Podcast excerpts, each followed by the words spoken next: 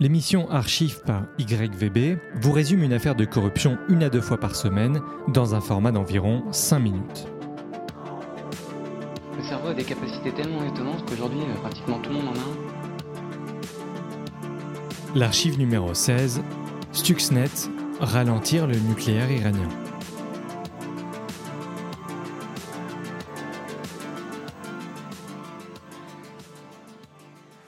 Cette archive raconte comment les services de renseignement US et l'unité israélienne 8200, spécialisés dans les cyberopérations et le renseignement, sont parvenus à ralentir le programme nucléaire iranien grâce à l'implantation d'un virus extrêmement sophistiqué qui permettait de contrôler les centrifugeuses.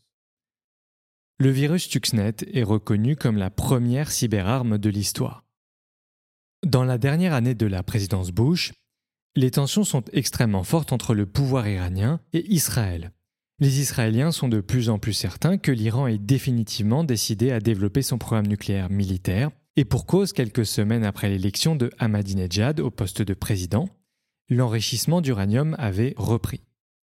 Le gouvernement US sait que l'État hébreu a souvent pour stratégie militaire de frapper le premier, mais redoutant un embrasement dans la région, ils décidèrent d'un commun accord de développer un programme informatique dont l'objectif était de ralentir la République islamique d'Iran dans son effort.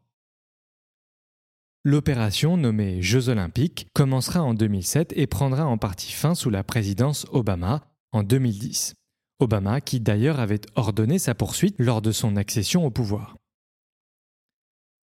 On reprend donc l'histoire en 2010. Lorsque l'info fuite dans la presse internationale, les experts comprennent vite qu'étant donné la complexité, la spécificité et la cible de Stuxnet, il doit forcément y avoir un ou plusieurs gouvernements à l'initiative.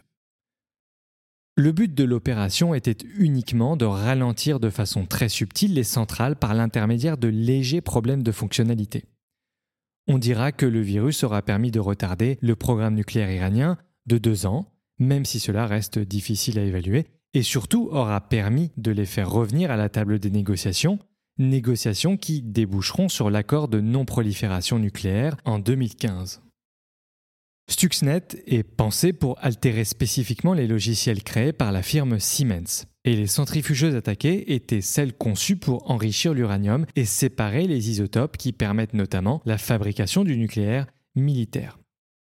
L'attaque informatique devient sérieusement active en 2009 à ce moment-là, l'Iran possède plus de 4000 centrifugeuses servant à enrichir l'uranium et pratiquement 900 kg d'uranium faiblement enrichi, ce qui est suffisant pour permettre d'en faire une arme. En 5 mois, il a été rapporté que jusqu'à 984 centrifugeuses ont été sévèrement impactées par cette opération. En 2010, les inspecteurs de l'Agence internationale de l'énergie atomique ont eux-mêmes constaté lors d'une visite à la centrale de Natanz qu'un nombre anormal de centrifugeuses devenait inopérable ou avait cassé sans cause déterminée. Le directeur de l'Organisation de l'énergie atomique en Iran dut démissionner suite à l'arrêt à plusieurs reprises du processus d'enrichissement d'uranium, avec pour cause les problèmes techniques que je viens de vous décrire. Comment cette opération de sabotage a-t-elle fonctionné? L'opération est activée le 22 juin 2009. D'abord, le système informatique ne pouvait être atteint que de l'intérieur. Le virus a donc été conçu pour se disperser à partir d'une clé USB, à connecter dans le réseau informatique grâce à l'aide volontaire ou involontaire d'un employé. Des rumeurs parleront d'une taupe recrutée par les services de renseignement hollandais. Stuxnet fait à peine la taille d'un demi-méga, ce qui est en soi un exploit, et fonctionne comme un verre. Compatible uniquement avec le système Windows, il exploite des failles complexes. Une fois la clé connectée, le virus s'implante de lui-même, efface ses traces et se réplique. L'une des fonctions les plus importantes du virus est qu'une fois dans le réseau, il trouve les ordinateurs munis de logiciels de chez Siemens, qui contrôlent électriquement et directement les équipements de la centrale, puis reprogramme les fonctionnalités de ces logiciels afin d'effectuer des actions extrêmement importantes ayant un impact physique sur les centrifugeuses. À ce moment-là, ce processus est de l'ordre du jamais vu à cette échelle.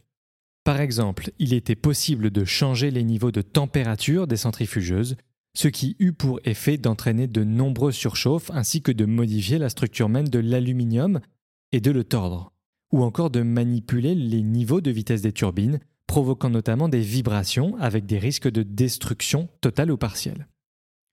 Autre élément qui atteste de la complexité de ce virus, lorsqu'il provoquait ces défaillances, Stuxnet avait également la possibilité de créer un délai dans le déclenchement des systèmes d'alerte.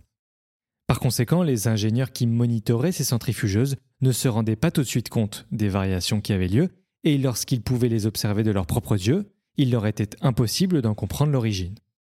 Les Iraniens se remettaient régulièrement en question à cette période-là, pensant que ces défaillances venaient du matériel, voire même de leur expertise.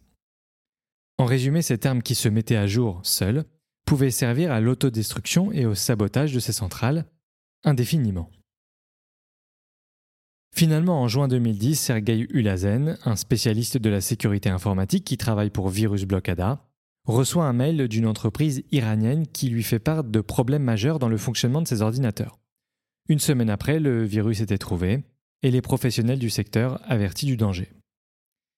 Alors pourquoi cette archive? Elle est un bon exemple des alternatives qui ont vocation à être de plus en plus utilisées pour le meilleur ou pour le pire dans les prochaines décennies. Toutes les opinions saines qui visent à critiquer cette opération sont acceptables. Mais qu'on le veuille ou non, elle est l'exemple que les conflits physiques, qui menaient à la mort d'êtres humains, ne sont plus l'unique solution pour régler les guerres entre États. C'était l'archive numéro 16. Merci et à bientôt.